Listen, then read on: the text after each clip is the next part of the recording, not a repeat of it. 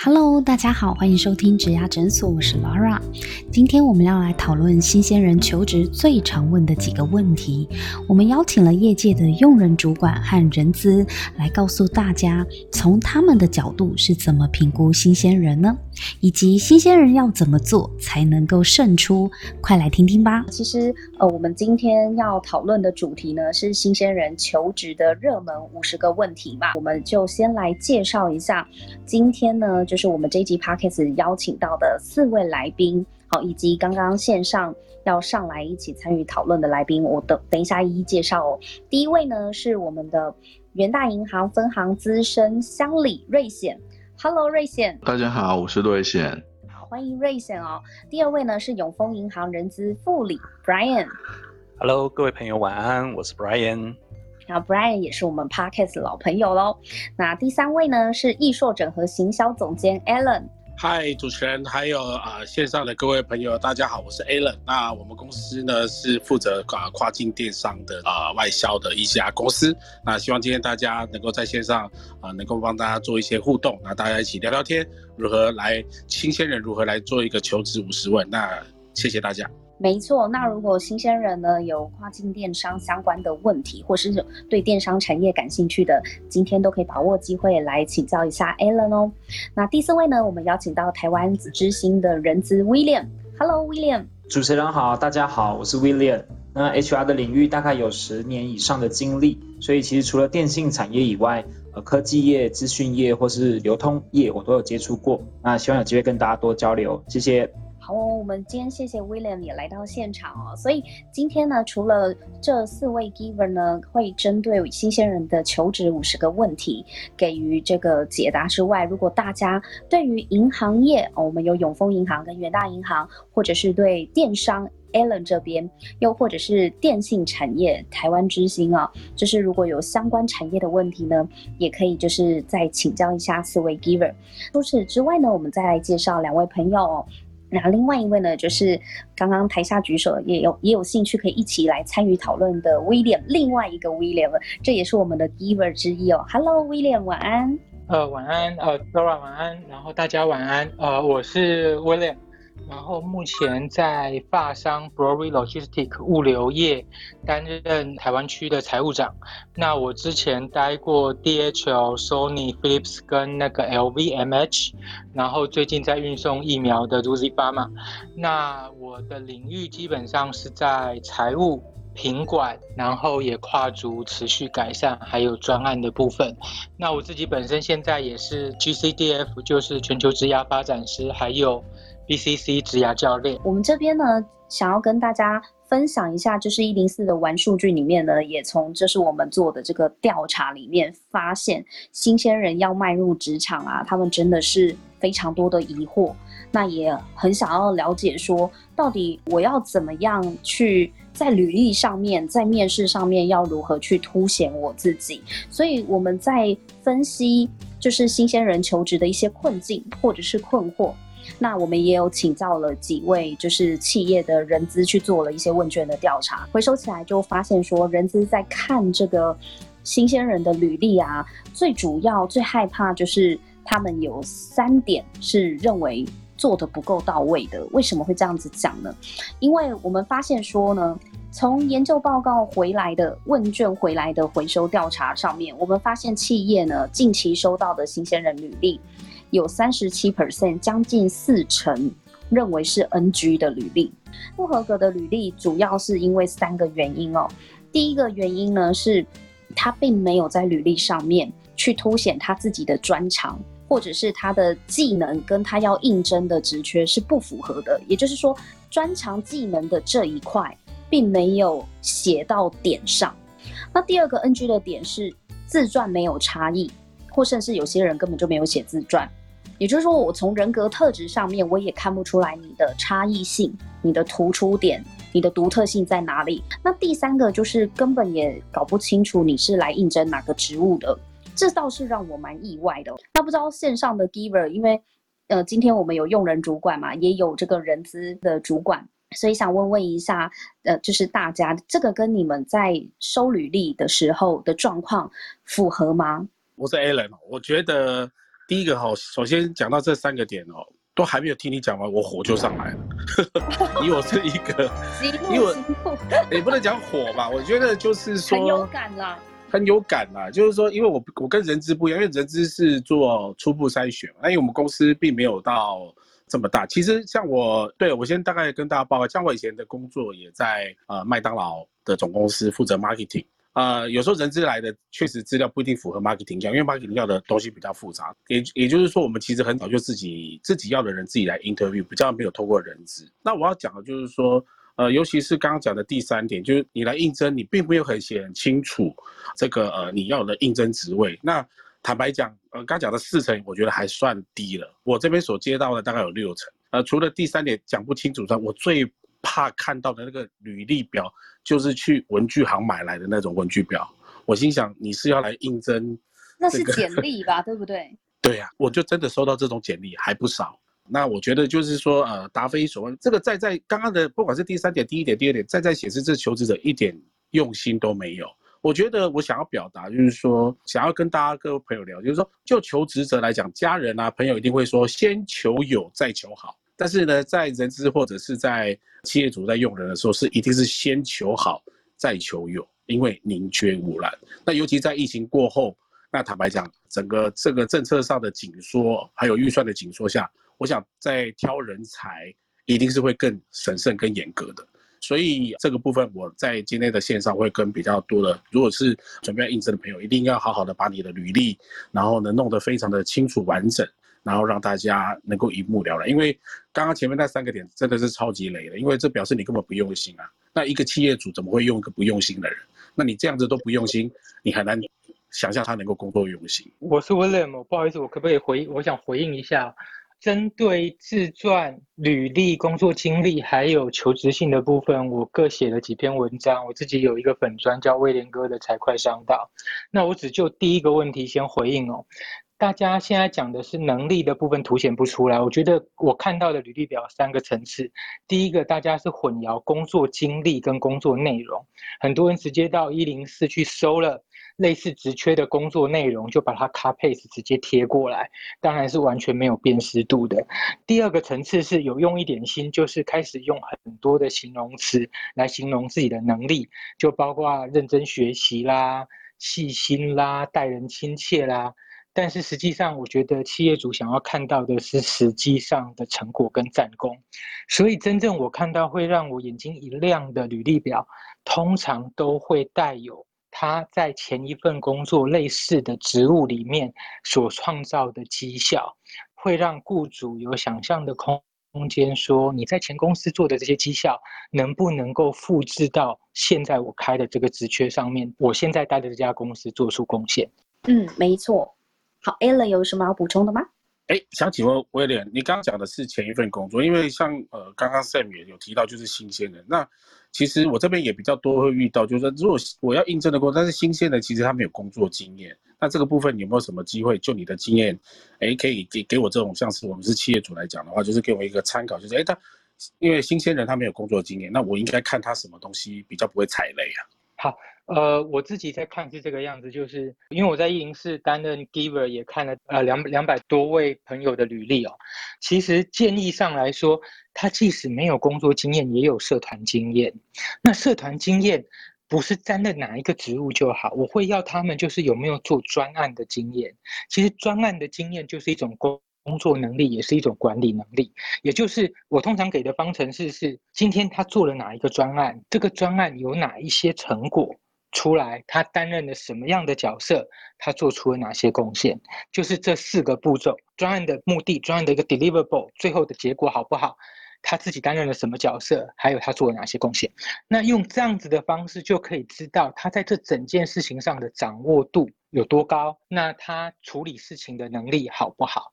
？OK，了解了解。其实我我大概看法也差不多，但是就是比较多就是。我也会比较看的是说，他如果要写社团经验，他必须。我发现很多人写社团哦，好喜欢写我担任什么社长，然后担任什么干部。我会觉得对我来讲一点都不重要。你是在 show off yourself 嘛？因为你对我来讲，学生社团的干部，而是说你秀了你的社团那担任什么样的干部什么事，而是这样的经验跟我要应征的专长有没有搭配？我觉得这才是重点。因为我发现很多履历很喜欢秀他担任好多，我尤其是我曾经看过有人列出三十项，他当过从大一到大三所担任干部的所有的那个 title。那坦白讲，对我们业主来讲，not important 一点都不重要，而是你这些经验对于我这现在要应征的职缺，你有什么样可以符合的？我觉得这个是。我这边来，那也谢谢刚刚的威廉的回答。首先，第一题呢，就是新鲜人会问到说，哎，为什么我投了履历，人资不读呢？为什么他还没有读取呢？那通常这是一个什么样的状况呢？Alan，这个状况的这个我最有蛮 蛮有常有这种经验哦。其实可能新进的朋友要大概了解一下，就是其实应征工作这件事情对一家公司来讲应该是不常发生的啊。如果那一家公司常常在应征人，那家公司也是怪怪的。好，所以我要表达是说，通常我们在应征人，通常就是不是常常会发生这事情。所以一旦有职缺开出来的时候，应该是说，平常这些不管是人资或者是我们这些需要用人的主管，其实平常还有很多工作要忙。所以第一个没看到的状况，是因为可能大家都是投履历的角色，但是我们是收履历，尤其是我们在一零四打开这些这个应征者的时候，其实应征者职缺会少则五十封吧，然后多则可能到七八十封都有。所以一次来那么多，其实对我们来讲，我们很难去一封封打开来看，因为那对我们来讲会非常花多时间。这也就是会刚提到，就是你在写这个。履历的这个标题，你能不能一眼，起码就好像你买电商的产品，你一定先看它标题吸不吸引人嘛？就是你这个标题，你在写这个履历有没有吸引到我？那我觉得这是第一件事，所以第一件事情就是人资主管或者是啊，我们应征者会很忙啊。第二个就是说你的资历确实就是不符合，那我们在第一时间上就是也不会特别做回复，表示说你可能不适合我们这边，所以我们也就不会跟你做回复。那我觉得比较忙是一个比较重要的状况，所以我会鼓励说，如果你已经等了三到五天都没有回应的话，我建议你应该主动的去联络，一来可以让。这个面试官或者是这个主管可以让大家了解哦，你对这个工作是积极的，对你的印象会更好。或许你在争取这份工作上会比别人更有这个机会。那这个是我所看到的地方。第二个问题是呢，履历格式要怎么写比较好？这也是新鲜人很很想要知道的。他到底要准备什么样的格式呢？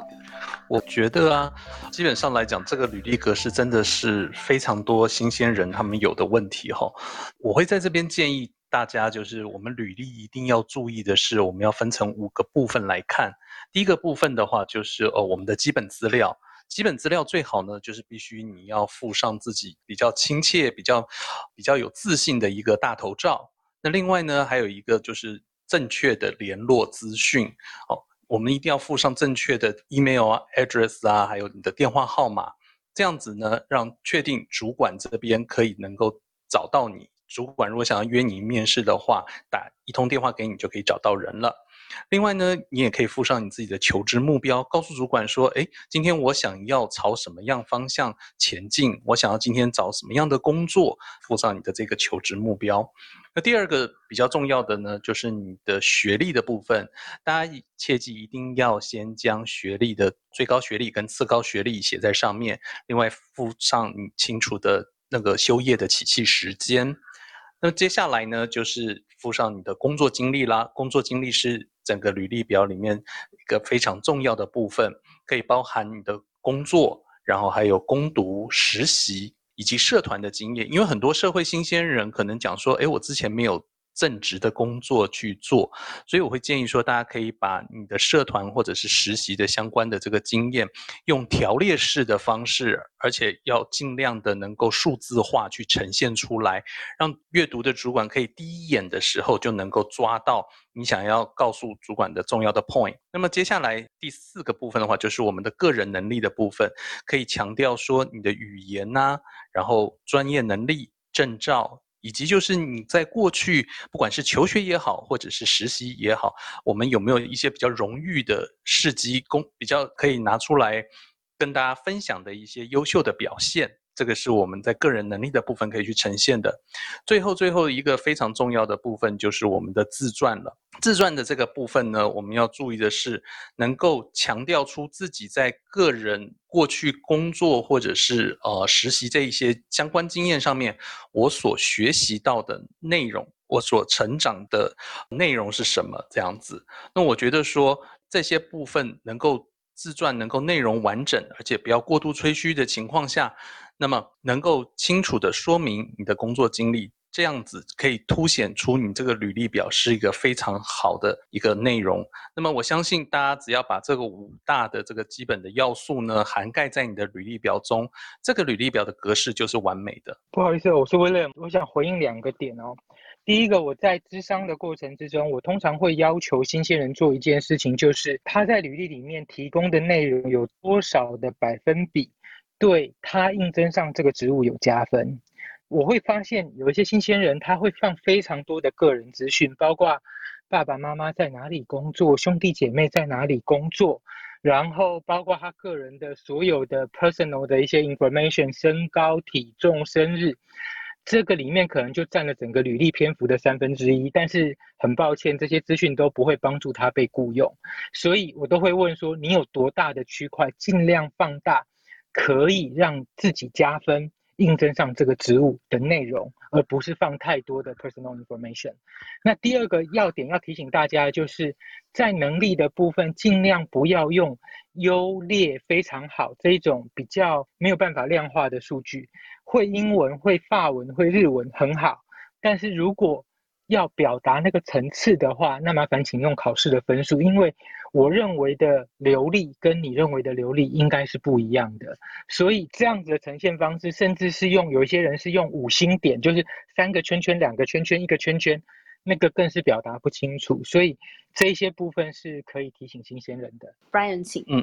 我想 echo 那个威廉讲的，就是第一个，我们在写履历表的时候，切记我们不是在做族谱的交代哈，所以说，请大家就是前面的个人资讯的部分，可以尽量简短。就好。那第二个话就是尽量的像威廉讲的量化你的这个语言的能力，用 Talk 啊或者是托福啊这些有成绩有数字的这种内容来呈现，或者是说有证照，比方说跟大家讲说，哎，我今天具有金融的知识，这样子其实有有点模糊。但是你如果告诉大家说，哎，其实我今天考有一张金融常识与道德的这个证照，在应征上面的话，就会有许多的加分了。大家好，我是大大学院的 Jerry，谢谢你邀我上来。好，因为我自己本身，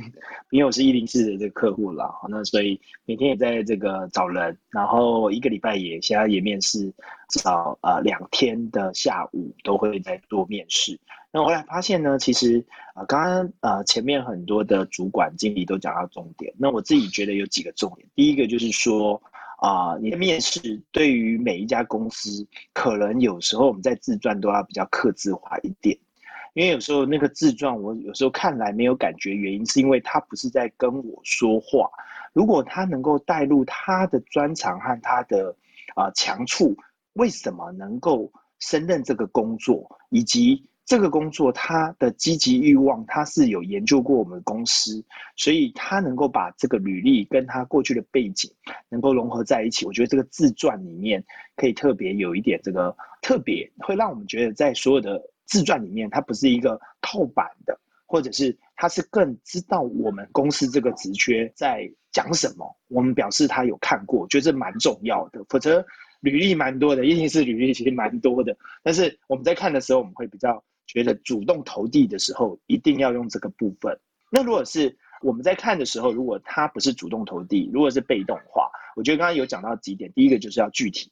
每一件事情要讲的具体。那具体的最简单就是用数据或者是一些实际的经验的案例，告诉我们你在这件事的强。举例来说，你是社会新鲜人，那你说你应征一个企划的单位，那你要告诉我说，哎，你过去有什么样的企划的经验，可能会比较具体。然后实际有没有什么样的呃数据？那如果没有数据，可以讲说，哎，这件事情带来的价值是什么？那这个越具体越好。那如果在技能，第二个在技能方面，特别针对求职的内容里面，如果有相关的技能，也许没有足够的职场经验，但是你也可以去表达说，哎，我的口语表达特别好，参加过什么比赛，那会让我觉得，哎，你在这上面可能在沟通上面会更好。或者是哎，我特别在啊做系学会会长担任什么？那我觉得也很棒。所以技能有时候可以从自己在社团的经验、这个学校的经验把它代表。最后一个是我自己也觉得，如果呃能够附附加一些推荐人，那也不错哈。所以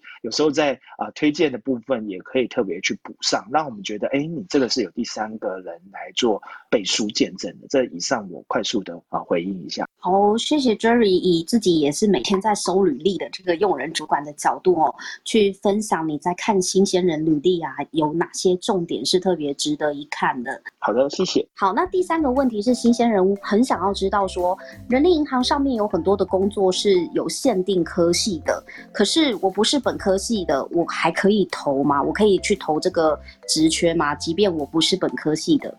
诶，我是 Alan。关于这个问题啊，其实我也蛮有感的，因为其实我们是做跨境电商的，所以要的是可能呃包含数据的人才，或者是这个视觉上的人才。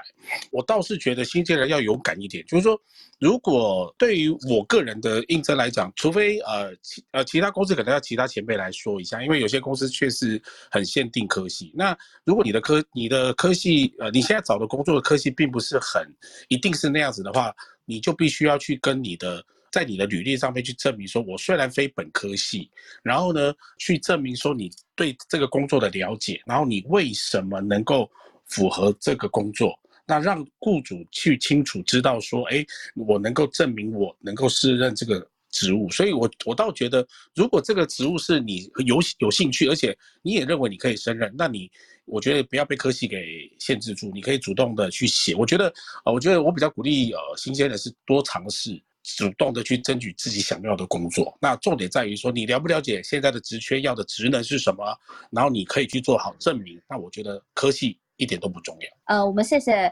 Alan 刚刚有说明了一下，即使不是本科系的，你还是觉得他值得去尝试嘛？因为只要他能够在他的履历上面去证明他是有这个能力，然后是可以胜任这个职位的，其实不需要一定看到限定科系就打退堂鼓，反而新鲜人是可以去展现他的企图心的哦。我也蛮欣赏这个态度的，因为在之前我们有讨论到，到底第一份工作我要找的是依我的所学。还是要依照这个兴趣哦。这在前几周的房间，我们也有讨论到这个主题。所以，我们在这边的我自己也是还蛮鼓励新鲜人，就是先把能力展现出来，在履历上，在作品上。对啊，因为我觉得这个跟追男朋友、跟追女朋友不是一样嘛。你没有讲，这辈子就没机会；你有讲，至少还有五十分。好，那只是怎么讲比较重要而已，对吧？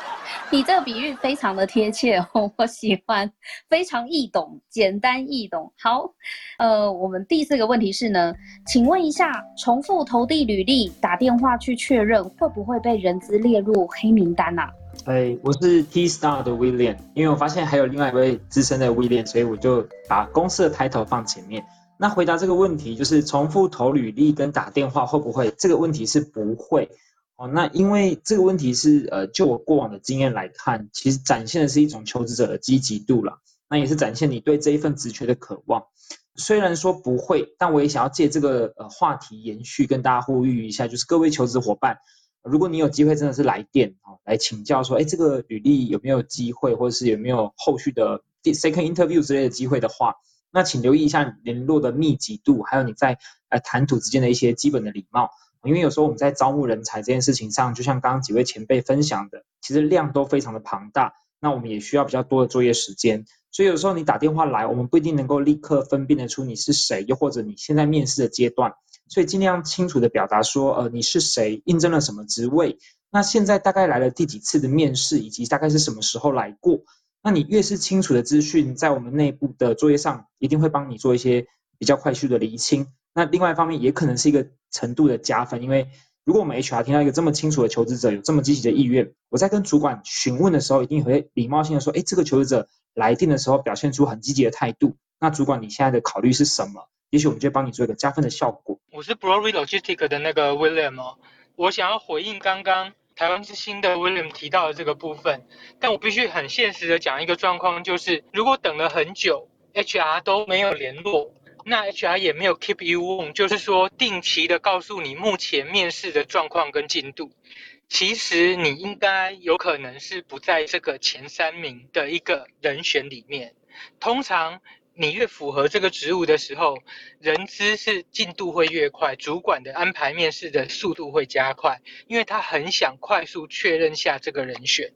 那如果没有，其实我觉得一直抠不是不好，而是加分的效果不大。所以我会比较建议是，反而透过观察公司回应的速度，就可以知道自己跟职务的契合度。不过，如果说我们真的很想要了解，就是人资是不是有收到履历啊，还是漏掉了呢？是可以礼貌性的，像刚刚那个 T Star 的 William 有讲到，也许去做个确认是 OK 的，只是说这个确认是否能替自己加分，则不一定了嘛。那个 William 的意思是这样子。对，我觉得，我觉得只有一种状况下会让人资的整个积极度跳起来。就是当你手上有 offer 的时候，当你今天是通知对方说不好意思，我现在已经拿到了一个 offer，那我想确认说后面公司在确，因为你很想去到现在你打电话去的这家公司，但是你不确定这个最后什么时候会有结果，但你给现在发给你 offer 的那家公司，你可能大概三天内你要回复人家，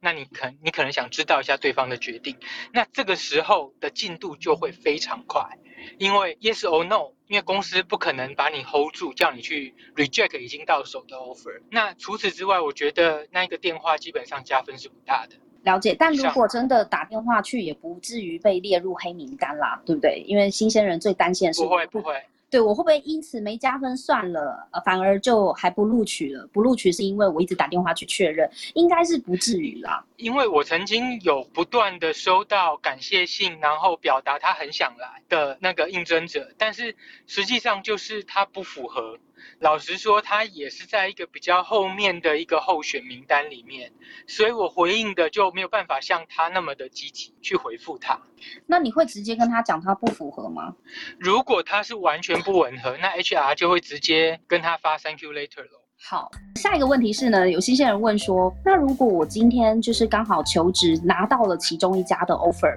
但是因为某些原因，我最后可以反悔不报道吗？假设真的有更好的 offer 出现的话，这个大家怎么看呢？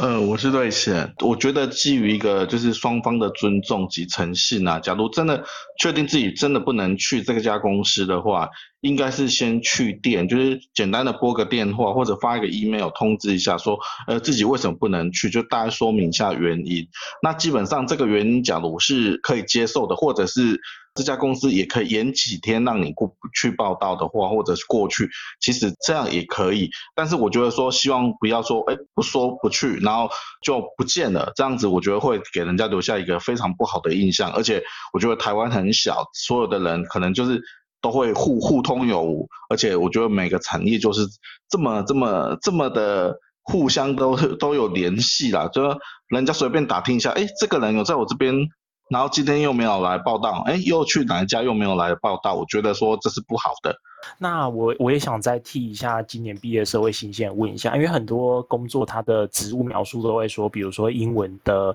听说读写要精通。我想请教一下，如果我们要准备英文的那个考试成绩呀，我我可能多，比如说像多译，我得要考到几分，在这些企业主管、用人主管的看来才会是算英文精通呢？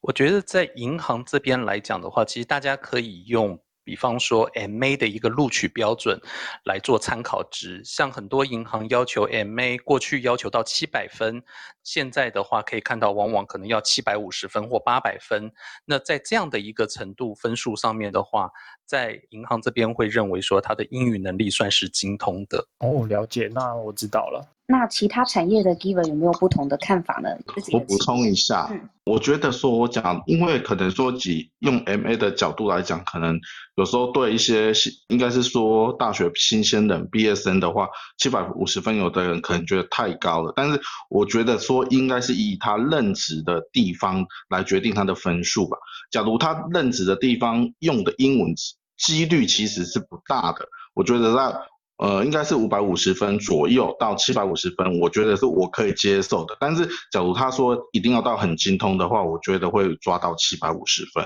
那个我是 T Star 的 William，那我也分享一下英文能力的部分，因为我在前几份工作有待过一个工程产业，那它是有很多跨国的呃跟外国的同事联络的部分，所以基本的门槛是五百分啦。那如果要担任到主管职以上，也才会抓到七百分以上。所以呃，如果以精通来说，也确实像前面几位前辈分享，就是他必须要能够确实跟所谓的国外的同事做一些专业上的交流。那这个部分当然是等你进来后才会比较明确。但如果只是以新鲜人求职来看，至少你必须要符合这个门槛，只是最基本履历可以被看到。可如果要再进一步被邀请来面试的话，那当然分数是越高越好，因为这个能够量化统计的东西，大家都大概有个底。就是你如果有考到七百分，基本上你也不会讲出来只有五百分的实力啦。好，所以看起来七百五是一个坎，然后八百五又是另外一个进阶的坎了。那这个就是要看不同的产业跟不同的职务需求而定哦。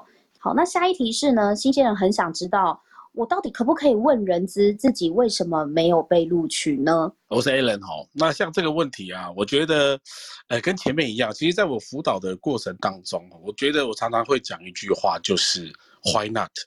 也就是说，其实呃，我觉得只要是呃，你对于这个不录取的这件事情，如果你有想要了解，因为因为我觉得对于呃面试官来讲，如第一个态度很重要，应该想。啊，你的态度跟礼貌是很重要，不是来质疑为什么没有用，而是因为用一个比较谦虚的态度，然后写一封感谢信，然后问，就就这样的比较有礼貌的方式，很谦虚的去问说，哎，那为什么我没有录取？因为，呃，我想要知道我不足的地方，请这个面试官给我一些指点。那我觉得这是一个一个一个角度，第二个角度也可以让这个面试官可以感受到你对这份工作的一个积极哦。所以我觉得主要还是这个，因为这个题目比较看起来比较没有呃清楚到那个状态。那如果你只是说，哎，为这个态度上是说，哎，为什么没有用我？那我觉得这当然就不适合。但是如果你是一个谦虚的态度，只是想要了解自己不足的地方，我觉得这样的问问题可以有助于知道一些状况自己不足的地方，那也为下一个工作履历。来多一些经验，那这是我给呃新鲜人的建议。一凡要补充吗？我想要补充一下，就是嗯，我觉得因为呃新鲜人其实在找工作这方面都很害怕说找不到自己适合的工作，但是我想要给新鲜人的建议就是，新鲜人你应该要善用你最强的一个优势，就是新鲜人最强的优势就是他们的求职成本是非常低的，所以。你可以多多的尝试各方面的工作，因为像我们在找第一份工作的时候，大部分都会找说，哎，我可能我喜欢的工作是什么样的工作，或者是啊我的学长姐啊，或者我的朋友、我的亲戚，他们都从事什么样的工作，那我就去从事这个工作。那往往这个想法都会限制了这个我们未来在工作上的一发展。所以其实你应该想想说，你有什么工作是你可以做的，而不是只找。你有兴趣的，因为我觉得找工作就好像好像我们在交男女朋友一样，就是你在还没有交往前，其实你都不知道这个人的实际的个性是怎么样。也就是说，我们在找一份工作的时候，虽然我看了这份工作的职务说明书，看了这个公司的简介，看了这个产业的简介，可是当我实际去做的时候，有很多时候都是跟你想象中的不一样。当你做的时候，你会发现，哎，其实好像我是适合从事这个工作的。所以我都建议新鲜人，你可以多多尝试，不要只局限在你可能。你想做的，或者是你喜欢做的，而是要找你可以做的工作。好哦，谢谢一凡的补充。下一题问的是，大学生兼职的话呢，推荐做什么会对未来的职业比较有帮助呢？呃，我是 Alan 哈，那这个问题呢，其实我会分成两个层面来看，因为以以问题来讲，我还是不是很清楚，就是他这个问题的目的。因为呃，如果就表面上的问题来看，第一个我觉得有两个层面，第一个是你的兼职的目的是什么？那如果你兼职目的只是为了要赚零用钱，那我觉得那当然就，呃，意义不太大。这边的问题就在于说，如果说要我推荐大学生来打工的部分来讲的话，那我会兼职上面来讲，我会希望是，呃，可能你最好是在大三、大四就立定好你大概未来职来的方向。那你可以去朝你你未来可能毕业之后想要去这朝着这个职来的方向去兼职类似相关的工作，去获取这些经验。那我觉得这是比较好。那我举我自己的例子来讲，因为我们公司是做 B to B 的跨境电商，那其实不管是国贸局或者是台北市金属工会，还有这个台北市政府的经发局，其实每年都会举办电子商务大赛。那像是有比赛亚马逊啊、阿里巴巴啦、eBay。那其实我这几年在做这个产学合作的时候，就发现其实有一部分的学生，其实从大二开始就开始积极、清楚知道未来要走跨境电商的路。所以呃，像今天在台下也有我我的学生哦。他在大三的时候就开始参加比赛，再来就是有去实习，实习的公司就是在操作 eBay，所以呢，像我公司的同事几乎都是从比赛，然后比赛完之后就开始留在公司打工，然后是打工就在我们公司直接就是操作电商，然后他毕业之后就直接意愿会留下来，然后到了公司，比如说像阿里巴巴的国际站也会操作，亚马逊的 FBA 仓如何上架广告投放。那他到公司来，他只要学会做好外贸业务就可以了。我一直常讲的，年轻人如果只是打工赚那一百六十八块，只是为了去买一个包，还是买一只手机，那我真心觉得真的很浪费生命。因为未来的职场会越来越竞争，因为我们现在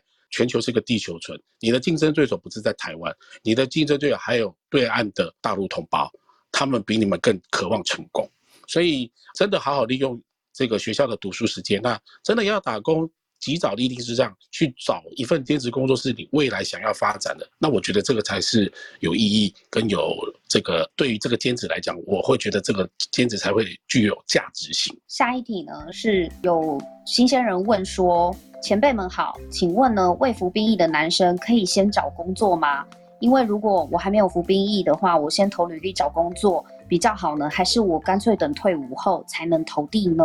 我这边也有遇过，就是男生哦，呃，很急着要，我不知道，就是还蛮积极的，就是还没有服兵役就等于说大学一毕业就马上找工作，可是一问之下他还有。兵役的问题，那坦白说，我觉得不是不行，但是原则上，我先讲大致啦，就是我这边来讲的话，就是通常我们不太会应征还没有服过兵役的，因为即便现在服兵役只有四个月，其实变数还很多，所以我觉得我这边的角度就是还没有服兵役的情况之下，我们这边是我我的习惯是通常不太做应征，我都会希望希望是他服完兵役再来说，因为我觉得服兵役这件事情是呃还蛮重要的哈。除非呃像一些科技业，那你具备有这个科技专的，比如说你可能就是呃听大硕士毕业，具有高技术人才，那可能你还没有当兵的时候，你可以去应征，像台积电啊，哈这个联电啊这类的，那这种又另当别论。但一般来讲，我这边来讲就是呃比较会应征，就是你确实已经服完兵，因为觉得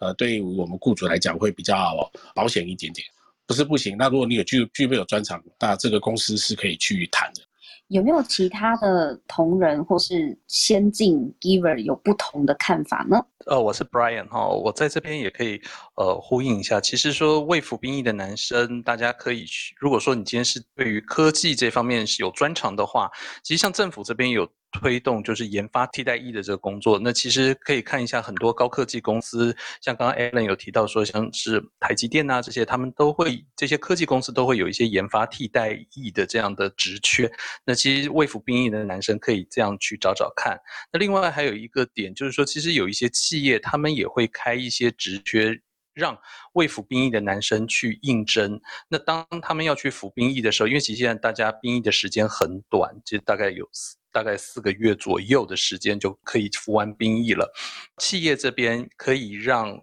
当男生要去服兵役的时候，企业可以让他们申请就是留职停薪的部分，这个在劳基法上面也是允许的。谢谢 Brian 哦。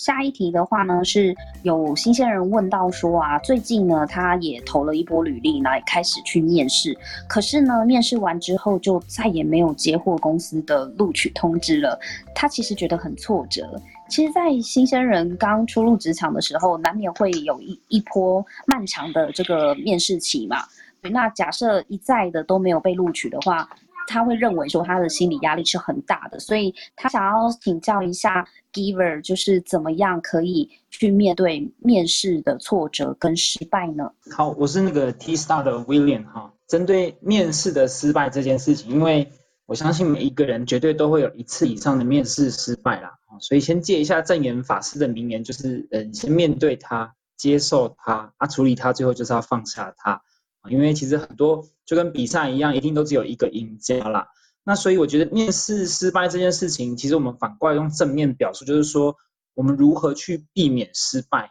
因为面试失败不可怕，可怕是你一一直失败还不明就里。所以我觉得这边衍生出的议题就是，除了面对这个失败以外，你就是要在下一次，也就是说我的失败是用在下一次如何避免失败。所以，譬如像你的专业能力充足吗？你在谈的时候是一直讲你有多少能力，还是你有去认真的了解这个职位它需要什么？我就呼应刚刚几位前辈一直提到，就是说，不管是担任社长啊、会长或什么长，重点是这些长的意义对于企业来说是可以换算转换成什么样的能力？你有让对方清楚知道吗？包括这个表达清楚部分，有时候怎么去呈现，比你有什么料还要重要。下一题呢是想要请问一下，我他可能大三，我开始要准备年底或明年初的一个实习的话，那我实习是要去大公司好，还是小公司好呢？有什么要考量的因素，或者是要特别留意的部分呢？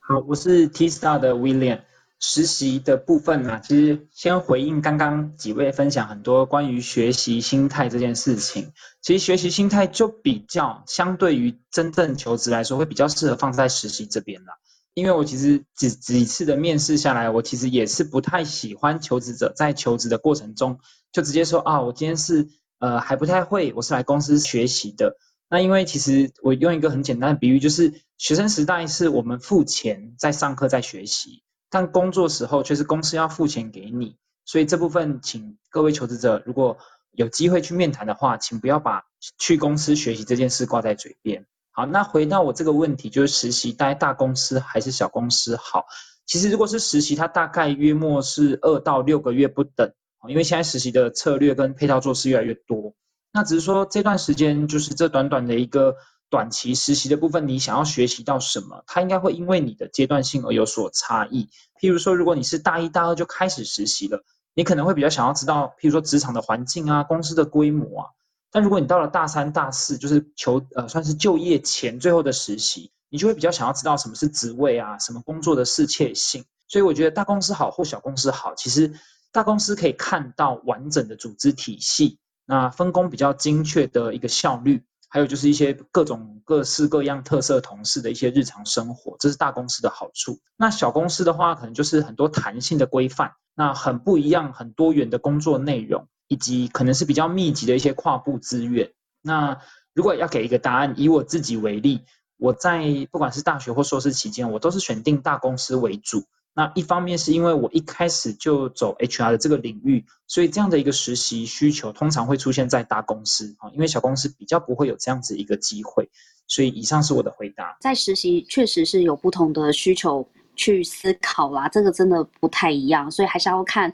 就是如果新鲜人你自己在未来你比较想要进去什么样的企业或者什么样的职务的话，嗯，要照呃有不同的考量去做选择会比较好。大家先别走，我们下一集继续讨论哦。如果大家有想要听我们聊的主题，也欢迎投稿给我哦。在 Podcast 节目的资讯栏当中呢，有投稿连接，也请大家不要客气，写下你想听的职场大小事，我们就会做后续安排哦。